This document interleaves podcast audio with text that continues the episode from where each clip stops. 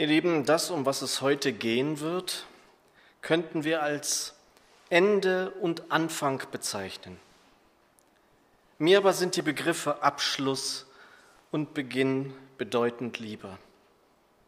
Sicher ist es das Ende eines Jahres und der Anfang eines neuen. Dennoch klingt es mir zu endgültig. Auch für den Beginn ist das für mich nicht anders. Denn oft, oft ist es doch ein Fluss, auf dem wir unterwegs sind. Und auch Grenzen, die wir überqueren müssen, bleiben dabei fließend. Sie führen uns vor Augen, dass da etwas abgeschlossen wird, das wir hinter uns lassen. Aber der Wasserweg, um beim Bild zu bleiben, auf dem wir dem Ziel entgegen in unserem Boot unterwegs sind, wird nicht in Zeit gemessen. Sind wir jetzt schon im ewigen Leben, so zählen Minuten, Stunden oder Tage zumindest aus der Sicht des Himmels, auf den wir zusteuern, nichts. Wir schließen ein Jahr ab. Es geht für mich persönlich gar nicht anders, als dass ich es zurück in die Hände des Vaters lege. Und auch das neue Jahr nehmen wir dann wieder aus seinen treuen Händen entgegen. Das neue Jahr will der Herr mit uns formen, so wie er uns selbst formen will in das Bild seines geliebten Sohnes hinein. Wir sehen dankbar zurück auf das hinter uns liegende Jahr. Wir haben allen Grund dazu, denke sicher nicht nur ich. Wenngleich doch auch Bitteres unseren Weg gesäumt hat in einem Jahr, das wie jedes Jahr Höhen und Tiefen hatte. Wie sollte es auch anders sein? Geschwister, ist es nicht immer so? Gewiss ist es das. Und ich möchte ja auch zum Abschluss dieses Jahres noch etwas nennen, was der Herr mir schon vor vielen Jahren gezeigt hat, dass ich es nicht verschweigen soll. Anfechtungen. Wir haben mit ihnen, mit Anfechtungen zu leben. Sie gehören zu unserem Alltag im Glauben und sehne sich ja nur niemand nach einem Leben ohne Anfechtungen. Denn sie müssen nicht nur sein, sondern sie sind das untrügliche Zeichen dafür, dass wir richtig liegen, dass wir auf seinem Weg unterwegs sind. Der Satan hat kein Interesse an denen, die ihm ohnehin gehören. Er versucht, die zu verschlingen, die er noch nicht im Bauch liegen hat. Anfechtung ist die notwendige Kehrseite des Glaubens. Wer nicht angefochten wird, kann auch nicht glauben, sagt uns der alte Luther. Und am besten noch gleich einen hinterher. Ein jeglicher, sagt der alte Luther, der ein rechtschaffener Christ sein will, der gedenke, dass er Christus ohne Anfechtungen nicht lernen kann. Lasst uns froh sein, wenn wir angefochten sind. Das klingt schon seltsam, oder? Für mich eher merkwürdig. Denn ganz ähnlich formuliert es Paulus, wenn er in Römer 5 schreibt, wir freuen uns auch über die Nöte, die wir jetzt durchmachen. Ob nun durch Krankheit, durch Trübsal, durch Zweifel, durch Not oder was auch immer. Denn wir werden nicht glauben lernen, wir sind auch nicht in seiner Nähe, nicht an ihm dran, wenn wir ohne Anfechtung sind. Und dann sieh es so, wie Paulus es sieht. Rühme dich deiner Anfechtung oder freu dich, denn sie sind Auszeichnungen. Oder, und versprochen, es ist der letzte Luther für heute, weil er es wie kein anderer ausdrückt. Anfechtungen, sagt Luther, sind Umarmungen Gottes. Und so und nur so kannst du auch das Rühmen unserer Trübsale und Bedrängnisse überhaupt verstehen. Ihr Lieben, wichtig aber scheint mir, dass wir sehen, dass Umarmungen ja vor allem eines zeigen sollen, die Nähe des Herrn. Hältst du dich in Anfechtungen fern von ihm, dann sei dir ganz sicher, es ist genau das Gegenteil der Fall. Ihr Lieben, dieses Jahr war für mich im Studium der Heiligen Schriften auch ganz besonders ein Jahr der Psalmen, die ich betrachtet habe, wie nie zuvor. Die ihr bei den Lobpreisabenden dabei seid, wisst das inzwischen. Und so war mir irgendwie auch klar, dass die Schlussandacht mit einem Wort aus den Psalmenbüchern begangen werden sollte.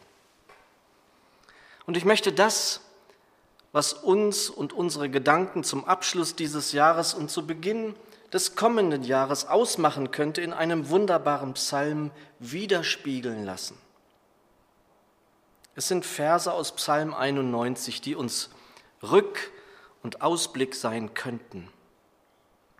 Die Neue Genfer besetzt Vers 1. Wer unter dem Schutz des Höchsten wohnt, darf bleiben im Schatten des Allmächtigen. Die genaue Elberfelder übersetzt noch eindeutiger Vers 1. Wer im Schutz des Höchsten wohnt, bleibt im Schatten des Allmächtigen. Aber nun könnte man ja fragen, wer sind denn die, die unter dem Schutz des Höchsten wohnen? Oder was kann ich tun dafür, dass ich unter diesem Schutz stehen darf? Und das ist das eher Ungewöhnliche an diesem Beginn des 91. Psalms. Er ist keine direkte Ansprache an den Herrn wie die meisten Psalmen. Aber die Antwort auf die Frage, wer denn die sind, die unter jenem Schutz stehen, dem besten Schutz, den es jemals geben kann und wird, wird auf ähnlich ungewöhnliche Weise gegeben. Der Psalmist gibt sie sich selbst und beantwortet damit zugleich, was wir tun können oder besser sollten, um dahin zu kommen, diesen Schutz in Anspruch nehmen zu dürfen. Und es ist gleichsam eine Antwort für uns alle, die wir in das neue Jahr gehen wollen, mit seinem unvergleichlichen, ja, unter seinem unübertroffenen Segen. Verse 2 bis 7. Darum sage ich zum Herrn, du bist meine Zuflucht und meine sichere Festung. Du bist mein Gott, auf den ich vertraue. Kannst du das jetzt schon sagen? Gilt dies schon jetzt für dich und das Jahr, das auf dich wartet mit deinem Gott? Vielleicht, weil du es in diesem Jahr, das wir nun abschließen dürfen, erlebt hast, dass er genau das ist, deine Zuflucht, deine sichere Festung, dein Gott, auf den du vertraust? Weißt du, wie der Psalmist des 18. Psalms, dass du, was du auch immer dich behindert, dir im Wege steht, was auch immer du dir einreden will, dass du nicht kannst, dass es nicht geht, du mit deinem Gott über Mauern springen kannst? Du bist meine Zuflucht und meine sichere Festung. Du bist mein Gott, auf den ich vertraue. Wer diese Worte wählt, ob im stillen oder wie der Dichter und Psalmist in einem Lied, Wer poetisch begabt ist oder nicht, das spielt nicht die geringste Rolle. Wenn dein Herz, dein Mund, deine Seele fühlt, spürt, denkt oder gar sagt, du bist meine Zuflucht und meine sichere Festung, du bist mein Gott, auf den ich vertraue, dann wird auf dich das zutreffen, was wir in Versen drei bis sieben lesen. Ja, er rettet dich wie einen Vogel aus dem Netz des Vogelfängers. Er bewahrt dich vor der tödlichen Pest. Er deckt dich schützend mit seinen Schwingen. Unter seinen Flügeln findest du Geborgenheit. Seine Treue gibt dir Deckung. Sie ist ein Schild, der dich schützt.